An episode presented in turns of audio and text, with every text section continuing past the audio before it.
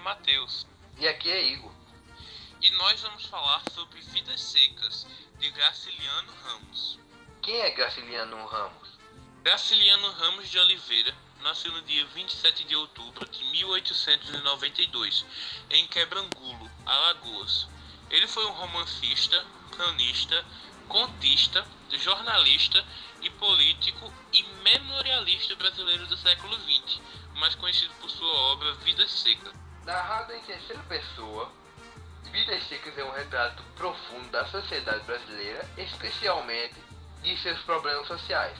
Portanto, Graciliano fez uma crítica social que retratou as dificuldades enfrentadas por famílias pobres e retiradas. Eles devem continuar a suportar as diversidades e a seca que assolam o interior do Nordeste. A obra possui um tempo psicológico em detenimento do cronológico e está dividida em 13 capítulos.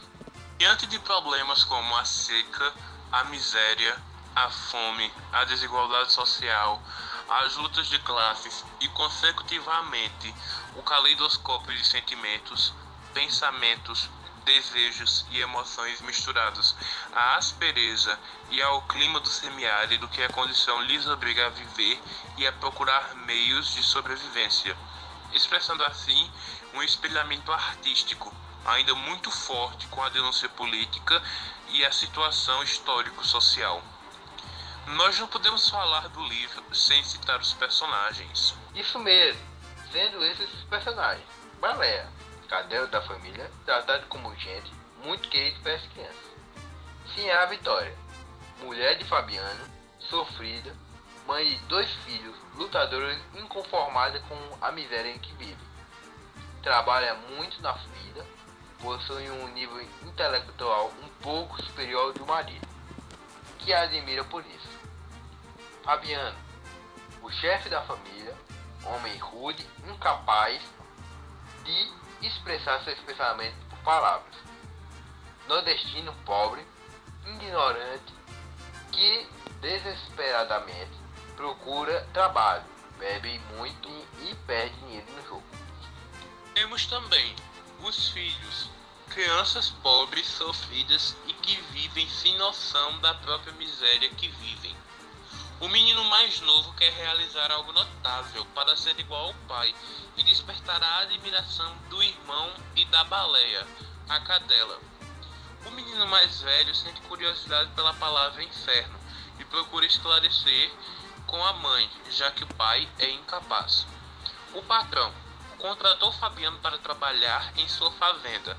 Era desonesto e explorava os empregados. Por fim, temos Tomás, da Bolandeira dono da fazenda onde a família se abrigou durante uma tempestade.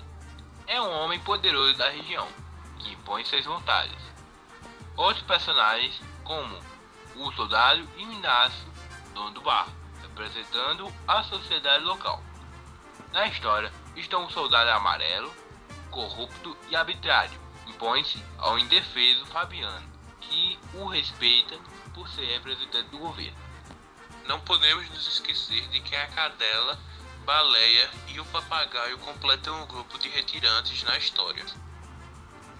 Esse foi o resumo sobre a obra Vidas Secas de Graciliano Ramos. Se você gostou desse podcast, continue ouvindo, pois ainda teremos outros. Então é isso, galera. Obrigado por nos ouvir até aqui. Falou! Até mais!